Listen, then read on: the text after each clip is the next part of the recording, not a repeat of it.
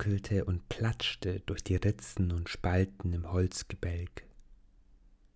Die Alte saß an einem offenen Kamin, in dem noch dunkel heiß im dichten Rot Glut schimmerte wie Blutstropfen. Und so wie ab und an noch eine Flamme aus der Glut herausgelodert kam und die Alte in Rot und Schatten tauchte, so zuckten auch wieder und wieder ihre Finger geschickt über das Häkelwerk in ihren Händen. Nanu? Sprach sie plötzlich und blickte überrascht auf. Dann lächelte sie wissend, kehrte so ruhig wie zuvor zurück an ihre Arbeit und rief, ohne aufzublicken, Lampert! Darauf konnte man aus der Küche ein Schellen hören, wie wenn ein großer Topf mit Deckel zu Boden gekracht war. Die Alte schmunzelte belustigt.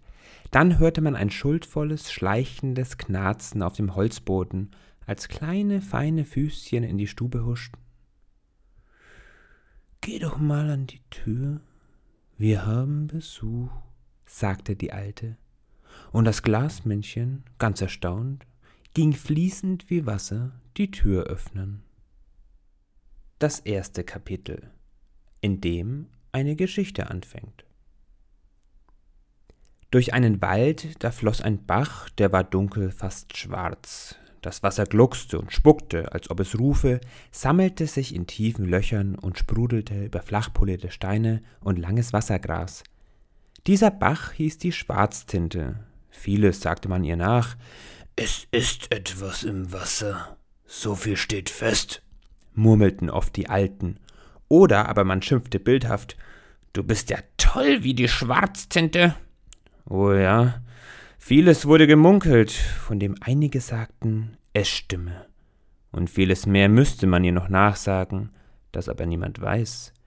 Durch Fels und durch Schlamm hatte sie sich im Laufe der Zeit gebohrt, speiste mächtige Moore, und der ganze große Wald zog sich nach und nach voll und bekam allmählich auch diesen Glanz des unheimlichen, rätselhaften und verdrehten des Schwarztintenwassers, Daher nennt ein jeder diesen Wald den Schwarztintenwald, und ein Fremder hütet sich, ihn zu betreten.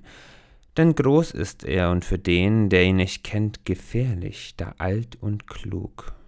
Ja, und hier nun in eben diesem Wald beginnt unsere Geschichte. Die Tür fiel träge ins Schloss. Sie führte hinaus auf einen Ast, von dem eine winzige Treppe abging, die ringsherum sich um den alten Baum wand. Gerade noch konnte man den letzten Zipfel eines Hutes oder einer Mütze, vielleicht auch den einer Kappe oder einer sonstigen Kopfbekleidung sehen, der geschwind hinunterflatterte. Dieser Hut, wir wollen uns nun auf Hut einigen, obwohl wir jetzt ja alle wissen, dass wir eben noch nicht wissen, ob dies nun wirklich ein Hut oder nicht etwas ganz anderes war. Also dieser Hut, und jetzt kann ich es euch ja sagen, dass es in der Tat ein Hut war, gehörte zu einem kleinen Kobold, der gerade mit einem Stock in der Hand die Wendeltreppe hinablief.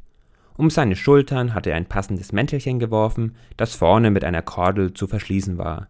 Er brauchte es auch, denn obwohl der Himmel blau war und die Sonne prächtig schien, wehte kühl und streng von Norden her der Wind, blähte das Mäntelchen und was er sonst noch zu blähen fand, und hinterließ eine nicht gerade angenehme Kühle auf der Haut. Dies allein hätte sicherlich ausgereicht, den Kobold auf Trab zu halten, um sich nicht mehr als nötig dieser Kälte auszusetzen. Es war allerdings nicht der einzige Grund. Heute war nämlich der Tag vor Wintereinbruch. Man spürte es in den Seen und roch es in der Luft. Und das hieß auch, dass alle Tiere, Unholde und sonstige Wesen des Waldes in heller Aufregung waren. Wo man nur hinsah, wurde gewerkelt und geschuftet, große Kisten verstaut, die letzten vergessenen Eicheln eingesammelt, Nester mit neuen Zweigen ausgebessert und was eben sonst noch so zu tun war. Einige, so auch unser Kobold, waren aber auch schon fertig und machten sich noch einmal auf, um Freunde und Verwandte zu besuchen, denn es gehörte sich nicht als echter Waldbewohner im Winter noch weit außer Haus zu gehen. Darum wollte, wer die Zeit hatte, diese günstige Gelegenheit genutzt wissen. So kann man, wenn man einen der versteckten und gewundenen Pfade des Waldes entlang lief, auf so manches Wesen treffen, das man sonst nur ganz selten oder nur an ungewöhnlichen Orten sehen kann. Gut gelaunt mischte sich der Kobold, er hieß übrigens Trobald, unter sie, lief mit seinen kleinen Beinchen über manch Wurzel und manch Steinchen und pfiff dabei ein sonderbares melodisches Lied vor sich hin.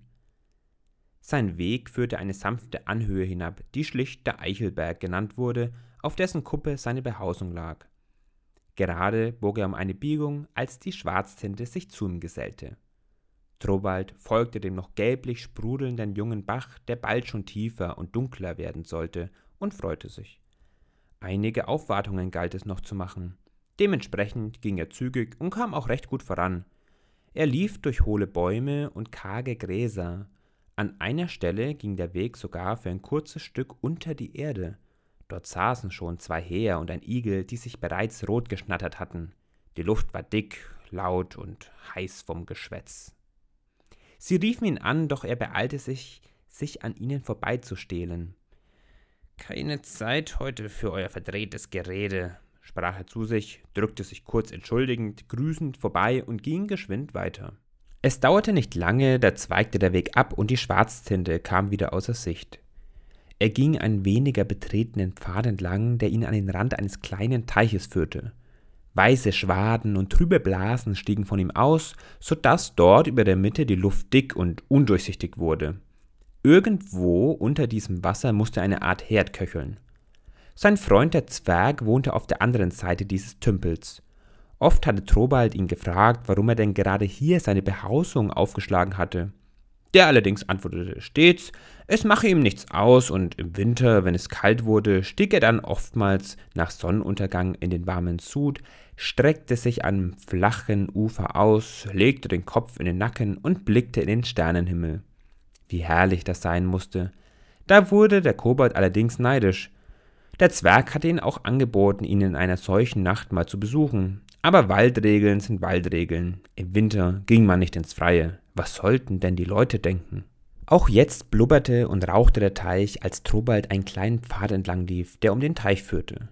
Schwaden stiegen dampfend auf, sammelten sich über dem Wasser in dicken Wolken und bildeten dort seltsame Formen und Auswüchse.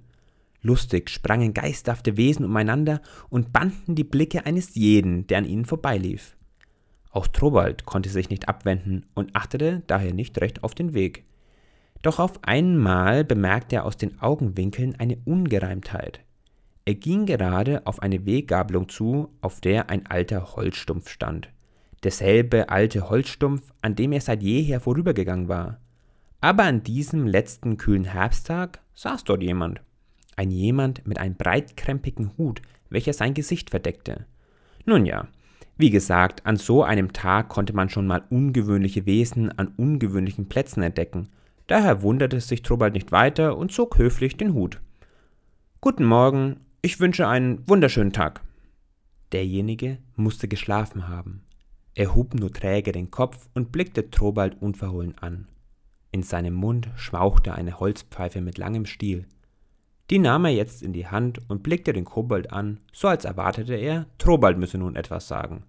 Wintereinbruch und komisches Volk.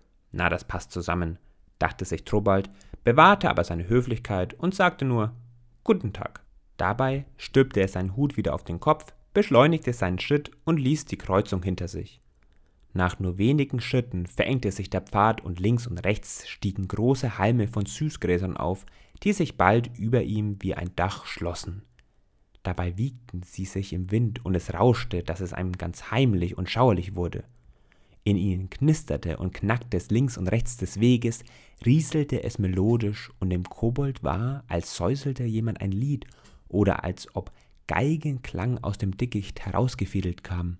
Er war froh, als die Gräser schlussendlich zurückwichen und das Haus des Zwerges erschien. Ein großer, schöner Fliegenpilz reckte sich in den Himmel. In der Kappe waren zwei Fenster eingelassen, eines hin zum Hohlweg und eines hin zum Teich. Wozu allerdings das zweite Fenster diente, wusste Trobald nicht. Schließlich konnte man ja immer nur die aufsteigenden Schwaden sehen. Draußen rumste es schon. Der Zwerg räumte nämlich seine Gartenmöbel in den Pilz. Hallo Grögrö, grüßte der Kobold. Müde grüßte der Zwerg zurück. Hallo Trobald. Na, schon fertig für den Winter? Ja, und selbst? Ich auch, ich auch. Von wegen, dachte sich der Kobold. Der Zwerg erschien ihm müde, mit Ringen unter den Augen, als hätte er die halbe Nacht kein Auge zugetan. Ja, ja, schalt der Kobold ihn in seinen Gedanken. Vorbereitet will der Winter sein, und wer im Sommer Müßiggang tat, sieht nun, was er davon hat. Dann bis zum nächsten Mal. Bis nächstes Jahr. Und Trobald ging weiter.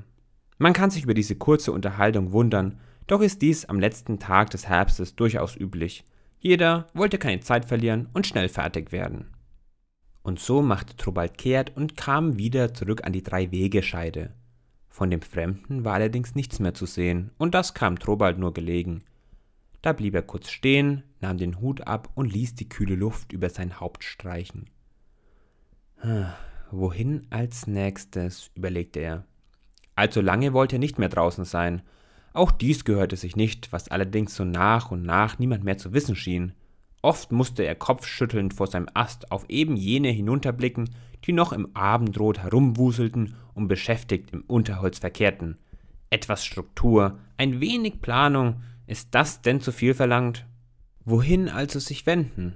überlegte er nochmals und ermahnte sich nun doch endlich loszugehen. In Richtung des Zwerges wurde es bald moorig und dahinter erstreckte sich das Heideland. Zwar kannte er hier und da jenen oder diesen, grobe und raue, unheimliche und verschlagene.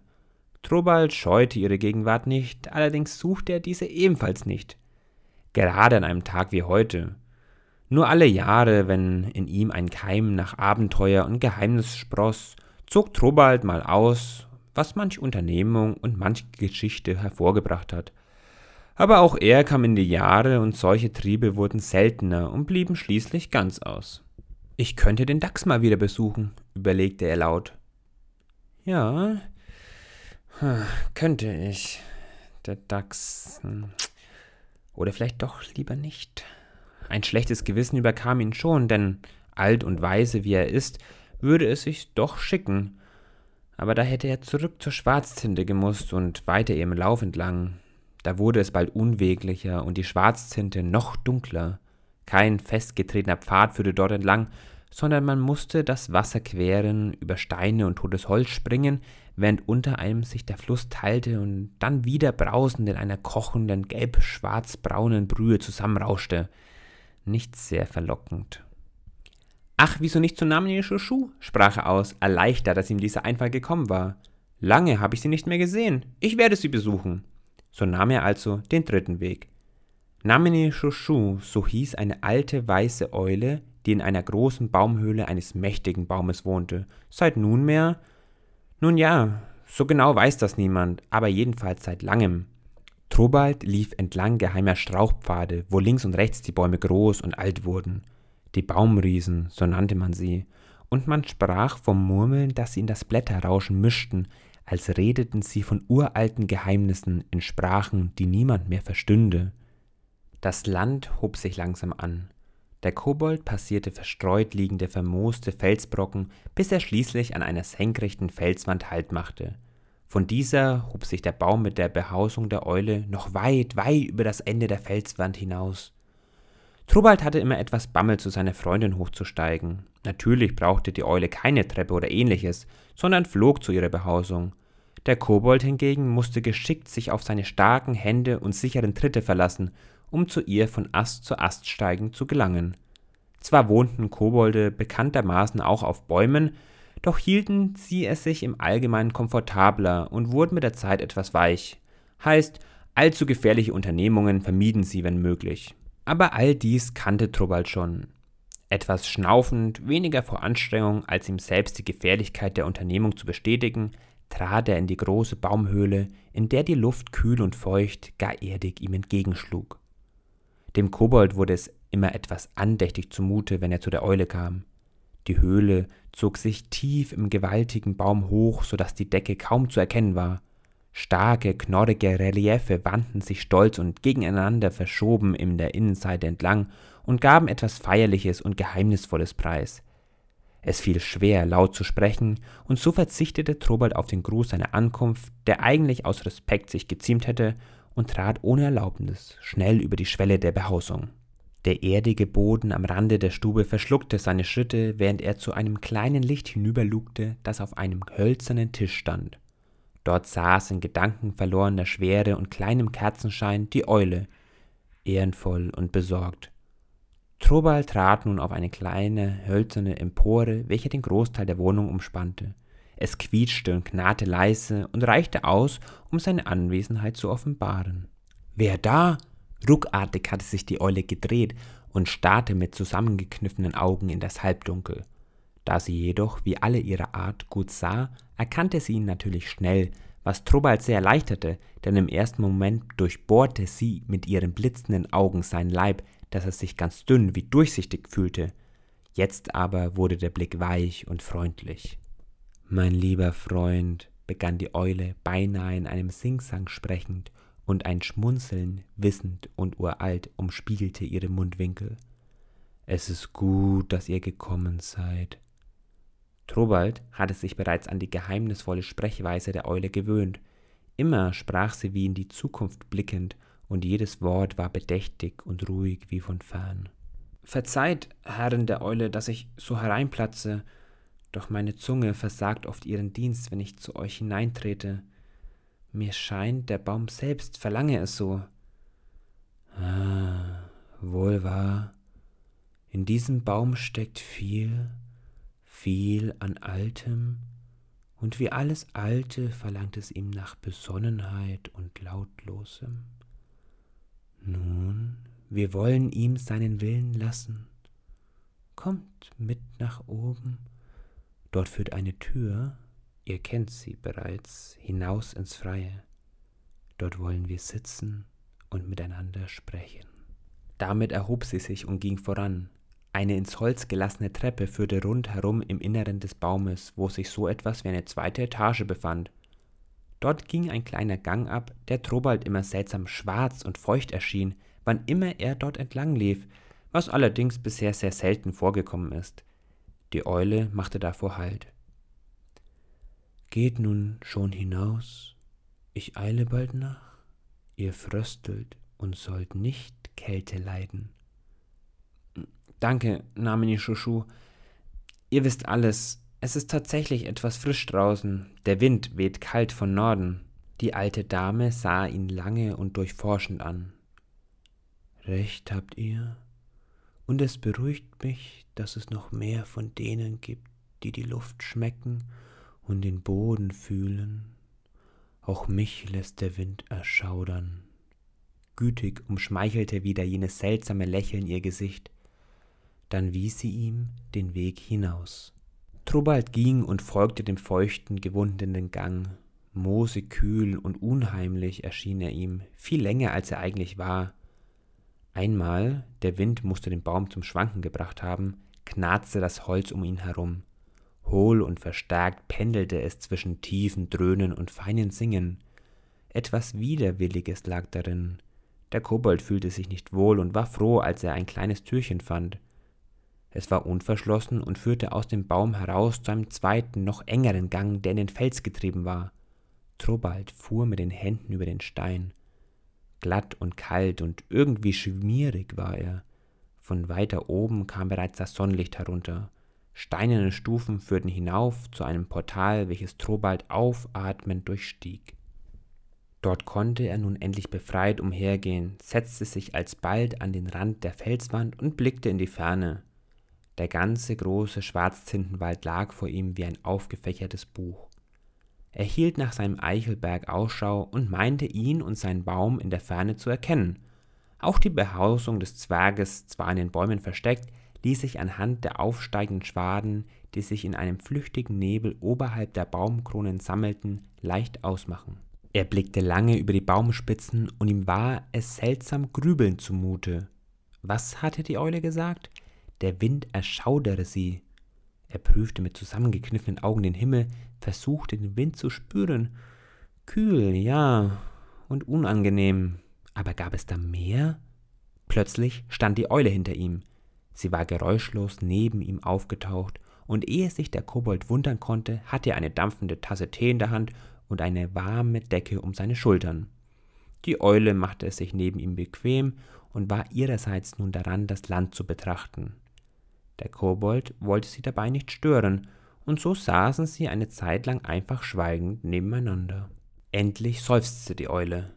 Es braut sich etwas zusammen. Ich werde bald aufbrechen müssen, vielleicht heute Abend noch. Von den Bergen im Norden kommt es, so viel steht fest. Trobald sah in den Norden. Weit, weit hinter den Bäumen, sein Blick reichte nicht dorthin, standen gewaltige Bergreihen, das wusste er. Doch nie hatte er und auch keiner, den er kannte, die Eule und den Dachs vielleicht ausgenommen, die ja schon alt und jeder für sich sonderbar waren, diese gesehen oder auch nur den Schwarzzintenwald verlassen. Was braut sich zusammen? Ein Sturm wohl? fragte der Kobold. Ein Sturm? Ja und nein. Ich weiß noch nicht. Ich werde wohl bald los müssen. Dann schwiegen sie wieder. Plötzlich fiel Trobald ein, dass ja Wintereinbruch war, und er musste doch los. Die Sonne ging bereits unter, und der Abend, der den Himmel in Rot und Gold tunkte, begann schon Stück für Stück der Nacht und ihren Schatten zu weichen. Herr Jemini, jetzt ist es aber spät geworden, sagte er und sprang auf. Liebe Frau Eule, danke für den Tee, und wenn ich auch nicht alles verstanden habe, so doch, dass ich wohl auf der Hut sein will in nächster Zeit. Macht es gut, lieber Freund. Ich hoffe, wir sehen uns bald wieder. Doch wann dieses Zusammentreffen stattfinden wird, wer kann es schon sagen? Ich hoffe, das Beste für euch. Damit verbeugte sich Trobald und die Eule zeigte geheimnisvolles Lächeln noch einmal. Als Trobald von dem gewaltigen Baum hinabgestiegen war, hatte es schon zu dunkeln begonnen. Im Wald kommen die Schatten stets rasch und lang, so sagte man. Nun rannte er daher auf dem Waldweg so schnell er konnte. Doch sind die Waldwege so beschaffen, dass Wurzel, Stock und Stein nicht etwa zur Seite geschafft waren, sondern der Weg führte um sie herum, darüber hinweg, manchmal sogar unter ihnen hindurch. Wer sich nicht verirren, stürzen oder mit dem Kopf stoßen wollte, der musste achtsam sein, und das vertrug sich bekanntermaßen mit hastiger Eile schlecht. Die Lichter wurden in manchen Behausungen bereits angezündet, und ehe er zu Hause ankam, war das Tageslicht endgültig erloschen. Nur noch am Rande des Horizontes erschien ein dunkles Rot, wie das letzte Glühen eines verloschenen Feuers im Kamin. Nun konnte er nur noch sehr langsam vorankommen. Zwar kannte er den Weg genau und ein Verirren war dann doch ausgeschlossen, aber er ärgerte sich ganz fest. Ausgerechnet heute, schimpfte er vor sich hin, an einem Tag vor Wintereinbruch. Das gehörte sich einfach nicht. Er kam nun wieder auf die Kreuzung beim Teich des Zwerges, wo vom anderen Ufer her das Licht ferner Behausungen und warmer Stuben heimlich über das trübe Wasser getragen wurden, sich in der Oberfläche spiegelten und dort rund berandete Gestalten malte. Ob es die Faszination mit diesen wandelbaren Lichtobjekten war oder sonst eine Vorsehung, jedenfalls blieb er einen Augenblick stehen und betrachtete die Schönheit dieses Teiches. Plötzlich sah er an der gegenüberliegenden Seite einen Schatten umherschleichen. Er musste eine Laterne mit vielen Lichtern tragen, denn leuchtende Punkte glitten am Teichrand entlang. Ganz erkennen konnte er wegen des Dampfes die Gestalt nicht, doch sie trat vor den Pilz des Zwerges und Trobald konnte eine raue Stimme hören, fremd und irgendwie unheimlich. Diese gefiel Trobald ganz und gar nicht. Was konnte sein Freund nur mit so jemandem zu schaffen haben? Zweimal kam die Stimme zu ihm herüber. Dann wurde ein Fenster geöffnet und nun deutlicher drangen die Stimmen zu ihm durch. Nein, sagte ich, lasst euch hier nicht mehr blicken, sprach der Zwerg bestimmt und doch mit zitternder Stimme. Überlegt es gut, redete der Schatten drohend auf ihn ein. Es wäre nicht zu eurem Schaden. Anderenfalls. Den Rest verstand Trobald nicht mehr, doch ein Schaudern und ein Frösteln zog seinen Leib hinauf. Dann wurde ein Fenster hart geschlossen, der Schatten mit den Lichtern verschwand zwischen den Bäumen und es wurde wieder dunkel. Nur der Wind schien etwas schärfer und kälter zu wehen. Endlich schüttelte sich Trobald und dieses Gefühl ab. Wird wohl ein kleiner Zank gewesen sein, sagte er sich. Recht glauben wollte er es allerdings nicht, ging aber trotzdem nun etwas befreiter, jedoch zügig weiter und hatte diesen kleinen Zwischenfall kurz darauf bereits fast vergessen. Nach einer kleinen Weile kam er dann auch endlich zu Hause an und war jetzt völlig am Ende. Er war viel gelaufen, sicherlich, doch auch die Erlebnisse des Tages waren doch etwas, was sich ihm jetzt schwer wie ein Berg auf die Stirn legte. Was für ein Tag, murmelte er vor sich hin, während er langsam und schnaubend sich die Wendeltreppe um seinen alten Kreis hochschleppte. Ihr wisst ja schon, dass Kobolde in Bäumen leben, und der Baum, in dem Trobald wohnte, war ein besonders schauriger. Dicke, knorrige Äste und lange Moosbärte, die an ihm hingen, verliehen ihm den Anblick eines alten, runzligen Mannes, und so nannte ein jeder diesen Baum den alten Greis. Auf dem dritten Ast hielt er an, denn da war eine kreisrunde Tür, hinter der sich ein gemütliches und warm ausgestattetes Astloch befand. In diesem wohnte der Kobold. Trobald sperrte auf, lief hinein und endlich konnte er bei einer dampfenden Tasse Tee vor dem Kamin entspannen, den Treiben im Wald vom Fenster aus zusehen und sich auf die ruhige, wohlverdiente Winterzeit nach den Mühen des Sommers freuen. Hier und da glitzerte noch ein Licht hervor oder ein Rascheln in Büschen war Zeuge eines sehr verspäteten Waldbewohners. Doch alles in allem lag nun Ruhe über den gesamten Schwarztintenwald. Ja, selbst der Wind hatte sich gelegt, der Mond ging auf und die Sterne funkelten zum Fenster herein. Da nun erhob sich Trobald aus seinem Sessel, löschte die Kerzen, stieg zu seinem Schlafzimmer hoch und legte sich in sein Siebendeckenbett. Völlig erledigt schlief er da bis zum Morgengrauen. Nun kam der Winter.